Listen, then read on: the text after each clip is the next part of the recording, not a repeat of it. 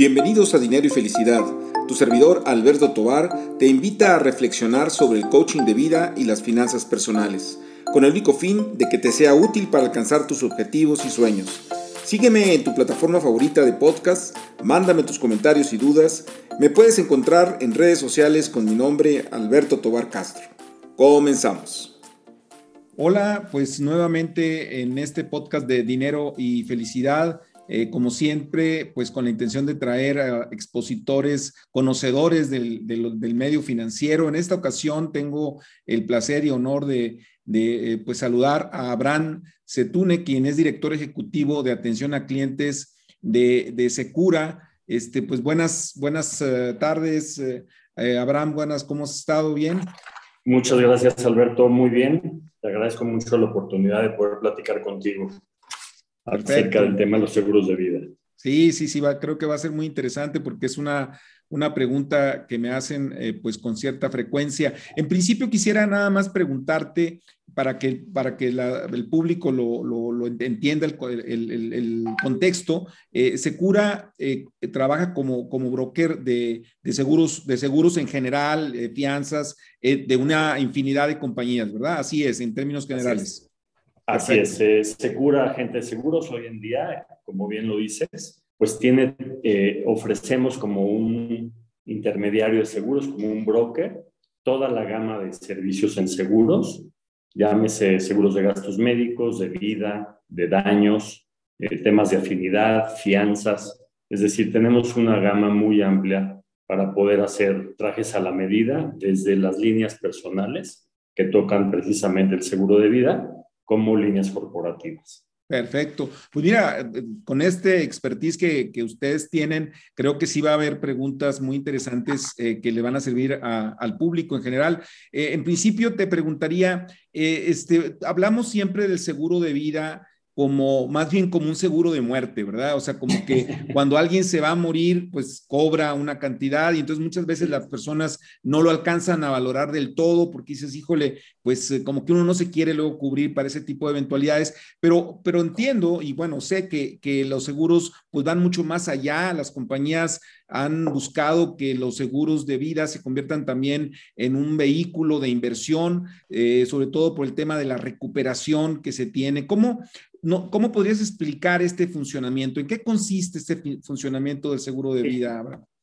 Mira, es, muy interesante tu pregunta porque al final del día eh, sí existe la confusión de decir, bueno, el seguro de vida funciona cuando alguien puede llegar a fallecer, ¿no? Pero el sentido del seguro de vida es poderle dar continuidad, de alguna manera, al estilo de vida de la familia, ¿sí? En términos muy generales, ¿no? Y también existe hoy en día cierta gama de productos en las que no necesariamente tiene que fallecer el asegurado, sino que son productos que se pueden gozar en vida. Digamos, hay un tema de seguros educacionales que tienen un propósito de que un joven a cierta edad reciba una cantidad X para poder llevar a cabo sus estudios universitarios o poner un negocio, etcétera, ¿no? Existe también una gama de un seguro total, en donde es eh, una cantidad de dinero que uno puede prever recibir a cierta edad. Claro que si en el Inter llegase uno a, a perder la vida, pues bueno, la suma asegurada se paga en ese momento y si hay supervivencia al, al fin de la vigencia de ese producto, pues se le da en vida la suma asegurada, ¿no? Entonces, realmente existen eh, esas dos modalidades, ¿no? Desafortunadamente sí, cuando alguien fallece, eh, los beneficiarios cobran una suma asegurada que les permitirá de alguna manera continuar con su estilo de vida y por el otro lado, eh, tener también una suma asegurada en vida para poder utilizarlo cualquier deseo que pueda tener la, la persona, ¿no? Inclusive entiendo, este, y, o por supuesto, corrígeme si me equivoco, que hay también inclusive ventajas fiscales si utilizas este tipo de seguros para fines de retiro, ¿no? O sea, que tengas la posibilidad de buscar el tema de rentas vitalicias, este, y entonces tienes ya una, inclusive una ventaja fiscal ahí, ¿no? Sin duda. O sea, el, el, sí tenemos eh, productos que ofrecer dentro de nuestra gama que precisamente eh, son para que podamos eh, alentar de alguna forma el ahorro de las familias y sobre todo, eh, pues independientemente del nivel socioeconómico de una familia, la necesidad de tener la previsión para un seguro de retiro, creo que lo tenemos todos, sin importar los montos, ¿no? Hoy por hoy, este, sí se tiene una cantidad eh, de acuerdo a la ley impuesto sobre la renta, en donde precisamente podemos hacer deducible eh, parte de esa prima que se paga, desde luego si está enfocada a un plan personal de retiro. Este son cerca de 160, 170 mil pesos anuales que se pueden hoy en día eh, hacer deducibles y con la ventaja de que ese dinero pues sobra en un estado de cuenta con esa cantidad del 100% en una aseguradora. ¿no? Entonces claro, es, un Claro, y es interesante esto porque, bueno, viene también ya diciembre, se acerca diciembre con el tema del aguinaldo, y bueno, puede ser un buen destino, sobre todo, eh, a veces yo lo he recomendado eh, para el tema de personas que no tengan esa eh, constancia del ahorro y que tengan que verse un poquito como forzados a ahorrar, ¿no? Este, y los seguros pueden ser un mecanismo para, para, para, esto, ¿no? Este, porque digo, corrígeme también en ese sentido, los, los rendimientos, vamos a decir, que, que, que, se dan, pues no son tampoco, vamos a decir, los más altos en el mercado, porque el mecanismo principal, pues es el tema del aseguramiento, ¿no? Eh, tal cual, ¿no? Claro, sobre todo lo que buscamos aquí es tener, como bien dices, la disciplina del ahorro. O sea, uno puede tener una disciplina personal en decir, bueno, yo voy a ahorrar X cantidad mensual o anual, etcétera, pero a través de los mecanismos de seguros y, del servicio que nosotros brindamos a todos los asegurados, pues no es lo mismo decir quiero ahorrar a que alguien esté atrás de ti recordándote que hay que pagar una prima principalmente para que se vaya al ahorro o a la, posibilidad de, la contratación de un seguro de vida eh, por sí mismo o al plan de retiro. Entonces, de alguna manera nosotros ejercemos cierta presión positiva para que ese ahorro pues sí se pueda dar, ¿no? Y de alguna manera eh, podamos eh, ampliar la cultura del ahorro de las familias a través de un seguro de retiro o de un seguro educacional, un seguro total, etcétera. Eh, ahora fíjate que dentro del, del, quienes nos siguen en, en, redes, este, particularmente también en el podcast, pues hay, hay muchos jóvenes, ¿no? Y que probablemente sea eh, la decisión, eh, vamos, primera de, si adquieren un seguro o no. ¿Cuáles serían los principales elementos que tú les recomendarías a un joven a considerar para asegurar, para, para comprar o adquirir un seguro de vida? O sea, eh, por ejemplo, una pregunta así súper básica que está en esto es, ¿por cuánto me aseguro? ¿verdad? O sea, ¿por muchos millones, por pocos millones? O sea, ¿cuáles serían esos puntos de referencia para poderlo hacer, porque también vale la pena comentarlo que pues que en el momento en que yo adquiero el seguro, pues estoy adquiriendo un compromiso que si yo lo cancelo eh, en los primeros años, regularmente hay una penalización, ¿no? Regularmente, no sé si todos los seguros sean así, pero creo que, regularmente hay una penalización. Sí, dependiendo obviamente del tipo de producto, pues sí, si de alguna manera cancelas por cierta situación el, el seguro de manera anticipada, pues sí pudiera haber alguna penalización, aunque hay seguros que tienen eh, ya previstas las tablas de los valores garantizados o los valores de rescate en momento dado que se quiera eh, modificar las condiciones del contrato en ese momento. Pero mira, eh, tocas un punto importante, el tema de los jóvenes, que creo que es donde ahí podemos hacer un semillero realmente para hacer la cultura más amplia. Sin duda, la mejor forma de contratar un seguro es a edad, eh, o sea, en la juventud, cuando uno ya es económicamente productivo y sin duda con buena salud, porque también tú sabes que dependiendo del tipo de producto o de la suma asegurada, pues la salud de la persona juega un rol muy importante. Entonces, en la medida que lo compremos el seguro a edades eh, digamos, eh, eh, en la juventud o en, los adultos, digamos, entre los 20, 30, 40 años, con buena salud, sin duda, este, tenemos más facilidad de poderlo contratar.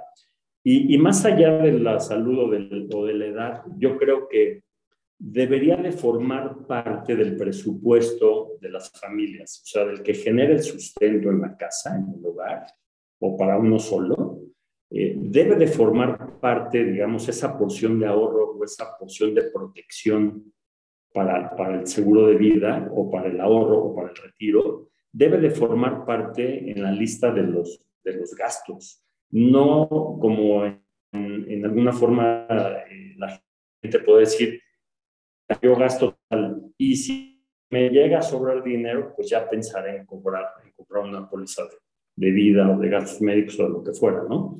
Aquí la, la, la idea y el, el consejo es de que esta previsión de ahorro forme parte del presupuesto de gastos en las familias. ¿no? Sí, porque no sé si, si, ustedes lo han notado como compañía o no, digo, eh, es, es, también un, un buen, uh, una buena referencia si ahora con la pandemia ha habido un poco más de interés por la cobertura, ¿no? Sabemos que las compañías de seguros pues han pagado sumas récord eh, precisamente por fallecimiento y por gastos médicos Sin mayores. Duda. Entonces yo creo que a los Sin jóvenes duda. pues también se enferman, ¿no? O sea, no son, no son este, sí. super niños o super niñas, ¿no? Este, sí, no también no. se enferman y también se mueren por desgracia, ¿no? Por desgracia. Y mira, y la pandemia, digo, desafortunadamente ha sido un evento que nadie lo teníamos en la mira, al menos con tal magnitud. Y sí te podría decir que la industria del seguro, con datos muy duros de, de la Asociación Mexicana de Instituciones de Seguros, la AMIS, pues en realidad el, el, la industria ha tenido que atender más de 127 mil casos de fallecimiento. Wow. O sea, de, de, gente asegurada, ¿no? Sabemos que la cantidad de fallecidos es mucho, es mucho mayor, pero digamos del mundo de las personas aseguradas se han atendido cerca de 127 mil casos, llegando a una cantidad indemnizada de cerca de 30 mil millones de pesos. O sea, finalmente eh, las aseguradoras han jugado un rol muy importante en esta pandemia.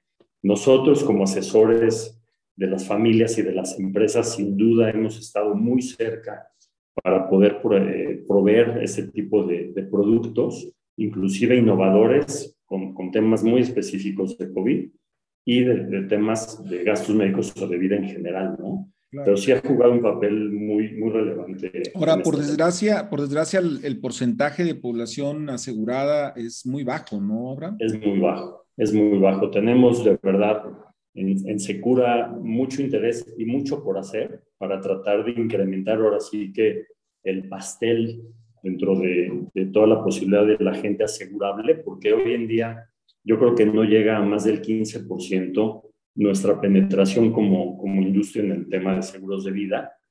Y, y gran parte de esos seguros hoy en día se deben también a productos, digamos, por créditos hipotecarios o créditos a, las, mm. a los automóviles. Claro, que a fuerza lo tienen que hacer, ¿no? No, no es, sí, no es voluntario, ¿no? No es voluntario para, eh, de alguna manera, tener este, asegurada eh, la deuda, ¿no? Eh, otros casos que son muy importantes, y ahí tenemos también una participación muy relevante, es en los casos de empleadores de empresas que dan el beneficio de seguros de vida y gastos médicos a sus empleados, ¿no? Que también ahí eh, jugamos un rol muy importante como, como intermediarios para poder proveer también ese, ese tipo de productos a las, empresas, ¿no? Oye, Abraham, hay, de alguna manera pues un mito, una creencia popular de que es caro, los que son caros los seguros. Yo, yo entiendo que, que, bueno, dependiendo de la compañía, de los montos asegurados, de si hay inversión o no, una serie de cosas, eh, pues van a variar mucho. Pero no sé si pudiéramos eh, hablar de un cierto parámetro o algún ejemplo, porque de alguna manera yo creo que, por ejemplo, también está el tema de, de comprar un seguro eh, puro, o sea, sin, sin sí. recuperación, que salen más, son más baratos. O sea, ¿qué, qué nos podrías decir para alguien que a lo mejor no tiene muchos ingresos? Eh, pero que sí quiere cubrirse y que a lo mejor como parte de esa cultura financiera, que es algo que yo también sostengo, es que no necesariamente tienen que estar eh, cubiertos al 100%, es decir, pueden empezar con algo de cobertura y a lo largo de su vida profesional, pues irse complementando con otros seguros para poder tener ya la cobertura deseada. Este, claro. Pero ¿con cuánto pueden empezar los chavos, los jóvenes en ese sentido? Pues mira, eh, te voy a empezar con algo que más o menos tú dijiste. este, puede ser caro o barato, pero sin duda es más caro no tener el seguro de vida que tenerlo. ¿eh? O sea, al final del día, hacia las familias, el reflejo de tener un seguro o no tenerlo hace una gran diferencia. O sea, sí es más caro no tenerlo. Eh, ahora, e, efectivamente uno puede empezar a escalonar, porque hay sin número de productos y sin número de, de sumas aseguradas a las que uno pudiera alcanzar de acuerdo al valor de los activos de la familia, de acuerdo al ingreso de la persona. Pero podemos empezar con planes que son temporales, que precisamente cumplen solamente con la función de asegurar la vida. No tienen ningún otro factor, ningún otro componente ni de, ni de ahorro y son por términos, eh, por vigencias muy específicas. ¿no? Puede ser un temporal a un año, a 10 años, a 15, a 20 o a edad 65. ¿no? Entonces son parámetros muy bien establecidos en donde la prima pues ya se, se nivela para que todos esos años paguen más o menos, no, no más o menos, más bien paguen la misma prima en ese tiempo. Y el costo podría ser a lo mejor alrededor del 1% de la suma asegurada. O sea, realmente, eh, pues son centavos contra pesos, ¿no? Al final del día, los seguros de vida se pagan con centavos y se cobran pesos en el futuro, ¿no? Sí, que es luego, Luego, eh, que es importante que se fijen en esas condiciones del seguro a la hora de contratar, porque eh, esto sucede mucho, por ejemplo, en las ventanillas bancarias, en donde te dicen, oye, pues yo tengo aquí un seguro y es muy barato. Y sí, bueno, pero ¿cuáles son las condiciones? ¿No? Eh, se termina a cierta edad, este, los montos son más bajos, o sea, una serie de, consideraciones que tienen los seguros que vale la pena analizarlos. Por eso también la diferencia a veces en, en los costos, ¿no? Así es. Y, mira, la verdad, yo respeto absolutamente los canales que hay en el mercado disponibles, pero sin duda un, despacho como nosotros, donde tenemos la especialidad y el profesionalismo para realmente hacer un, un, traje a la medida, de acuerdo a las necesidades de cada familia o de cada empresa, pues es lo que vale, ¿no?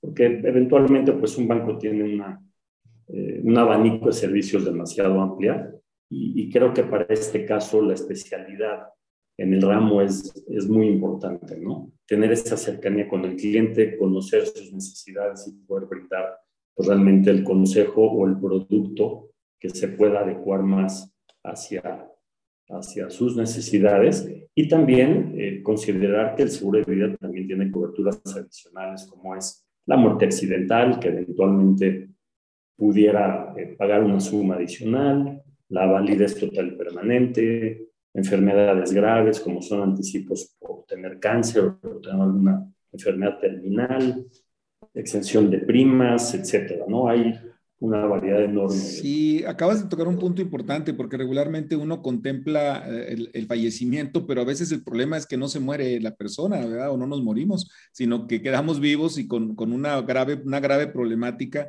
de invalidez y que los seguros pueden ayudar también a, digo, no, no resuelven el problema principal que es la invalidez, pero sí cuando menos te dan una cierta holgura financiera, ¿no? Sí, pero ayudan. Claro, claro. Oye, Bram, este... Exacto, o sea, al final del día... No. Adelante, adelante. digo, sí, eventualmente, pues sí, el seguro no, no cura la enfermedad, pero al menos el soporte económico, que es una de las preocupaciones también de la familia, pues sí se ha solventado, ¿no? Que esa es la parte importante. Sí, este, ahora, ustedes como, como brokers que manejan muchas, muchas marcas, entiendo también, y por supuesto también corrígeme si me equivoco, pero que de alguna manera hay vocaciones en las compañías, o sea, a veces que uno, por ejemplo, se asegura, por decirte, para, por un auto y pues resulta que tiene uno un accidente y pues no hay suficientes ajustadores y porque la aseguradora no tiene esa vocación, sí tiene el producto, pero no tiene como que la vocación para eso, ¿no? Entonces, como que hay aseguradoras que están más enfocadas a seguros de vida, otras seguros de gastos médicos mayores. ¿Cómo elegir una compañía? ¿Cuál, es, ¿Cuál sería la recomendación que le dirías tú a las personas para tomar en común checklist o algunas ideas para elegir a la compañía adecuada, por ejemplo, para un seguro de vida? Pues mira, eh, efectivamente, ¿no? Hay, hay compañías de seguros que son multiramo y hay otras que sí están especializadas, ¿no? Podrías en el ramo de automóviles, en el ramo de vida o de gastos médicos. Pero sin duda yo creo que ahí entra un poco también nuestra, eh, nuestro apoyo y nuestra eh, gama también de, de, opciones, en el sentido de decir, uno también puede haber un sentimiento de afinidad, es decir, si yo he tenido una buena experiencia con una aseguradora en algún otro ramo, pues me da cierta tranquilidad también para tener ahí mi póliza de vida, ¿no? Pero al final del día, créeme que en México hay una regulación tal por parte de la Comisión Nacional de Seguros en la que todas las compañías verdaderamente eh, respaldan y deben de cumplir con sus obligaciones. Aquí lo importante es la asesoría que nosotros le podamos dar al asegurado a fin de conocer las coberturas, los alcances de la cobertura y también las exclusiones, ¿no? Porque eventualmente pues son contratos que tienen obligaciones y tienen de alguna manera también exclusiones. Y ahí es donde entramos al quite, ¿no? Decir, esta te puede convenir porque seguramente tiene mejores condiciones, o los valores de rescate son más amplios, o los valores garantizados, o te dan la posibilidad de pagar a meses sin intereses o sin recargos en pagos fraccionados, etcétera, ¿no? Realmente ahí es donde nosotros eh, ponemos un poquito la, la, mano de calidad para tener el mejor producto para, el claro. Y bueno, ahí viene algo que le he comentado ahí en mis, en mis columnas. Este, no sé qué opines de esto, porque sí, igual este, es, es, un problema, yo creo, con las compañías de seguros, es diferenciar entre un vendedor y un asesor, ¿verdad? Porque este, luego de repente tenemos eh, supuestos asesores que más bien son vendedores y quieren sacar pues, la comisión y, y, están luchando por la venta, pero no están asesorando a la persona. Yo siempre he recomendado el hecho de buscar bien, eh, este, y, obviamente está la compañía, pero híjole, casi te podría decir que 10% de la compañía, 90% de importancia el asesor. Esa es mi opinión, no, no sé si lo compartas o no. sin duda, sí, sí lo comparto, ¿no? Al final del día creo que nuestra responsabilidad y compromiso con el asegurador, pues es esa, ¿no? Eh, darles siempre eh, la, mejor posibilidad de atención, de orientación también, porque pues sí, eh, los asegurados eventualmente pues no tienen conocimientos amplios en la gama de seguros y ahí es donde entramos en realidad con la asesoría, este, con, con los consejos y sin duda ofrecerles productos que, que sabemos que pueden cumplir con los, con las necesidades de ellos, ¿no? de la familia o de la empresa. Y por eso, bueno, pues ya lo contará Gonzalo en un momento más, pero pues tenemos ya más de 60 años de experiencia haciendo esto que nos gusta, es, es un oficio el cual nos, nos encanta hacerlo día con día y, y sobre todo pues tener la tranquilidad de que eh, damos la, la, asesoría necesaria y pues también a través del tiempo pues hemos cumplido con los compromisos o con la ilusión de los asegurados en, en, todo lo que ellos quieren prever para la familia. Muy bien. Este, pues mira, Gonzalo, por mi parte, es las dudas y preguntas que te quería formular. No sé si quede algo en el tintero y aprovechar también para que pues les puedas eh, comentar si alguien quiere comunicarse con ustedes a través de qué página o qué correo pueden, pueden este, accesar. Claro, claro, con muchísimo gusto. Pues ante todo, nuevamente te agradezco la, la posibilidad, la oportunidad de estar contigo en esta charla. Y sí, eh, yo les aconsejaría entrar a la página web que es secura con s y con k, .mx, en donde ahí podrán eh, ver toda la gama de seguros que se ofrecen, como lo comenté al principio, tanto para la familia como para la empresa. Y de alguna manera están los datos de, contacto para poder eh, cotizar o hacer una cita y con mucho gusto atender cualquier, cualquier inquietud que puedan tener en, en relación a los seguros. Perfecto, pues un placer haber platicado contigo, Abraham. Muchas gracias. Este, y pues seguimos en contacto para tratar este tipo, este tipo de temas que siempre son de interés para, para todos. Gracias por llegar al final de esta emisión y como siempre espero tus comentarios, eh, tus críticas, eh, tus sugerencias a través de las redes sociales. Muy en particular me puedes encontrar en Instagram como arroba atobar.castro. Hasta la próxima.